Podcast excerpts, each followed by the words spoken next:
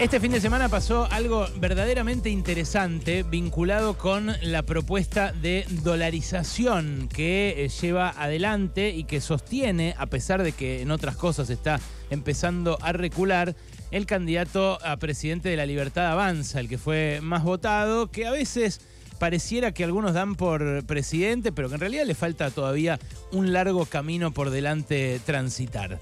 Lo que ocurrió este fin de semana es que le dijeron que no los que él dice que le van a prestar la plata para llevar adelante la dolarización. Fue algo bastante eh, sutil, bastante eh, inadvertido, pero el encargado de decirle que no fue el Instituto de Finanzas Internacionales, el IIF, como eh, dice su sigla en inglés, el Institute of International Finance. Hay eh, poca gente que lo conozca acá en Argentina, no es como el Fondo Monetario, eh, porque es una entidad que eh, no tiene directa relación con Argentina, porque los que han tenido relación con Argentina son sus socios.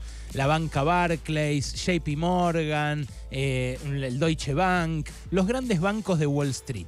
Bueno, los grandes bancos de Wall Street le dijeron a Milei y a Emilio Campo, que es el que eh, tiene hecho el cálculo y el proyecto para hacer la dolarización sin dólares, que es, va a ser una rareza a nivel mundial, le dijeron, esos dólares nosotros no te los vamos a prestar.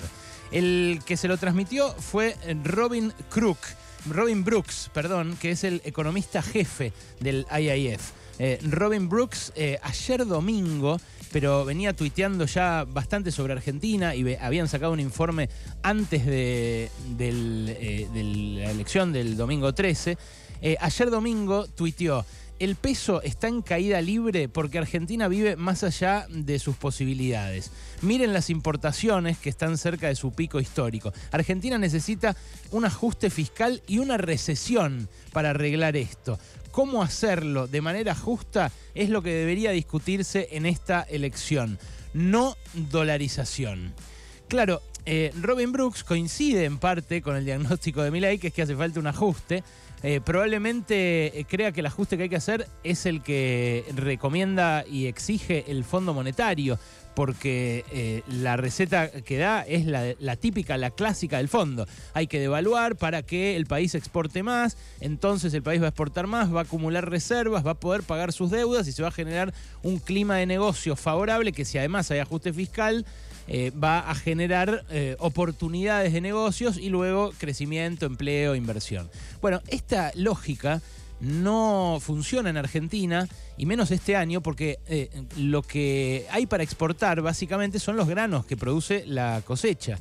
Eh, quizás algo de la carne del ganado que también está en función de que sea un buen año para la ganadería. Bueno, este año es pésimo, este año hubo sequía, no hay que más exportar. Entonces, al devaluar, lo único que consigue un gobierno es que aumenten los precios como pasó la semana pasada, que todos los precios, todas las empresas quisieron aumentar 25% por el 22% que había eh, aumentado el dólar el lunes.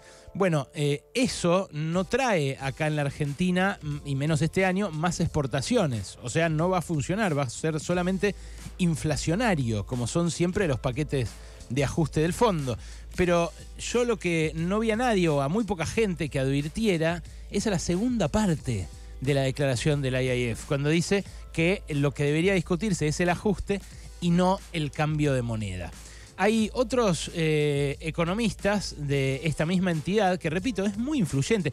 Todo aquel que haya ido a una cumbre del Fondo Monetario, por ejemplo, sabe que los ministros y presidentes del Banco Central que van a la cumbre del Fondo Monetario, después, por lo general, pasan por eventos paralelos del IIF que obviamente los recluta a todos porque es un prestamista full de todos ellos.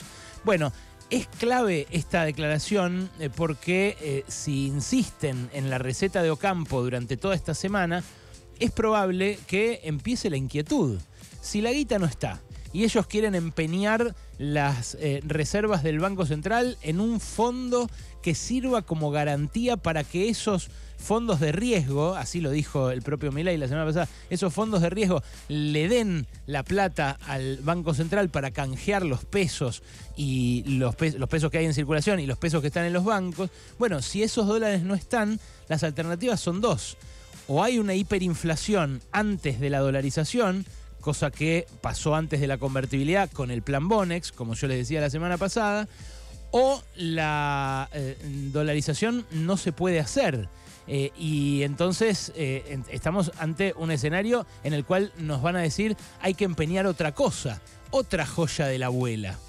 Y ahí es donde empiezo a ver que en las últimas eh, conferencias y entrevistas que están dando, no solo Milei, sino otros de, de, su, de su fuerza, empiezan a hablar de otras privatizaciones empiezan a hablar de IPF, empiezan a hablar de cómo le darían aerolíneas a sus empleados, empiezan a hablar de eh, carteras como la de ANSES, por ejemplo, que heredó ANSES de la AFJP, que eh, podrían servir para hacerse de esos dólares.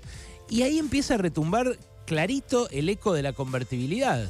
La convertibilidad fue primero un choreo de los ahorros, el plan Bonex. Después eh, una licuación de los ingresos con la hiperinflación del 90, que fue eh, la continuación de la hiperinflación del 89 que había tenido Alfonsín. Y después el congelamiento de esa situación chota con el 1 a 1 a partir del 91. Entonces, después de licuar los sueldos, después de licuar los ahorros, vino ahí sí la estabilidad, la estabilidad que muchos recuerdan y ahora añoran y evocan de ese uno a uno. Ahora, ¿cómo vamos a transitar el camino intermedio? Es la gran pregunta. Y si aparecían los dólares, prestados aunque sea, es una cosa. Ahora, con el dato de que esos dólares no van a estar, ¿qué van a vender? Para la transición? ¿O qué situación de caos quieren generar para que después aceptemos el congelamiento en condiciones muy adversas? Por ejemplo, con sueldos bajísimos, por ejemplo, con tarifas altísimas, porque no hay que olvidarse que durante los años, eh, los primeros años del kirchnerismo, el, el aumento de las tarifas que pedía el Fondo Monetario no se dio y el gobierno no ponía subsidios no había esa inequidad de que los pobres con el IVA de la polenta le pagaran el gas o le subsidiaran el gas a alguien que vive en un barrio de clase media alta. ¿Por qué? Bueno, porque lo que hubo fue una desinflación en dólares de las tarifas que durante los 90 habían estado muy arriba. ¿Y por qué habían estado carísimas? ¿Por qué era carísimo el gas y la luz en los 90? Porque las privatizaciones exigían para invertir esos países, esas potencias europeas, por ejemplo, exigían que su inversión tuviera una rentabilidad muy rápida y muy alta. Bueno, eh, esa cristalización fue regresiva durante un montón de años y ahora puede volver a hacerlo en caso de que avance un proyecto como el de la dolarización. La guita no está y eso para mí quedó claro ya este fin de semana. ¿Qué explicaciones puede seguir dando eh, para sostener la dolarización? Bueno, a mí me da mucha intriga. Obviamente, me gustaría poder preguntárselo directamente, pero él visita solamente eh, a los periodistas, les eh, concede su interlocución solamente a los periodistas a los que él eh, cree lo van a tratar bien, no le van a hacer repreguntas incómodas o le conviene acercarse a esa audiencia. Bueno, eso, eso también es problemático ¿eh? para la libertad de elección en una elección democrática como esta. Ya vamos a ver cuando haya un debate, en todo caso, abierto entre todos los candidatos, eh, cuando tengan que responder eh, más precisamente cómo harían esas cosas que dicen que van a hacer qué explicación adicional dan. Yo sé que de todos modos muchos de los que lo votaron eh, no están en este detalle. Simplemente quieren que alguien les arregle el quilombo que es su vida. Y eso es eh, absolutamente respetable, porque la vida es un quilombo con este sistema monetario, con esta inflación arriba del 110%, y por supuesto lo fue con el macrismo también, cuando nos pulverizaron una cuarta parte de los sueldos en un abrir y cerrar de ojos con dos o tres devaluaciones durante 2018. Ahora, eso no quita que haya que pensar bien qué hacer ahora, en este momento en el cual nos podemos estar acercando a un quiebre, a una bisagra realmente relevante en la historia argentina. Porque hay algunos elementos de la historia reciente que también sirven para evitar volver a caer en la misma trampa, como hacemos los argentinos también una y otra vez. Pasaron cosas. Cosas. Hasta las 16 con Alejandro Berkovich.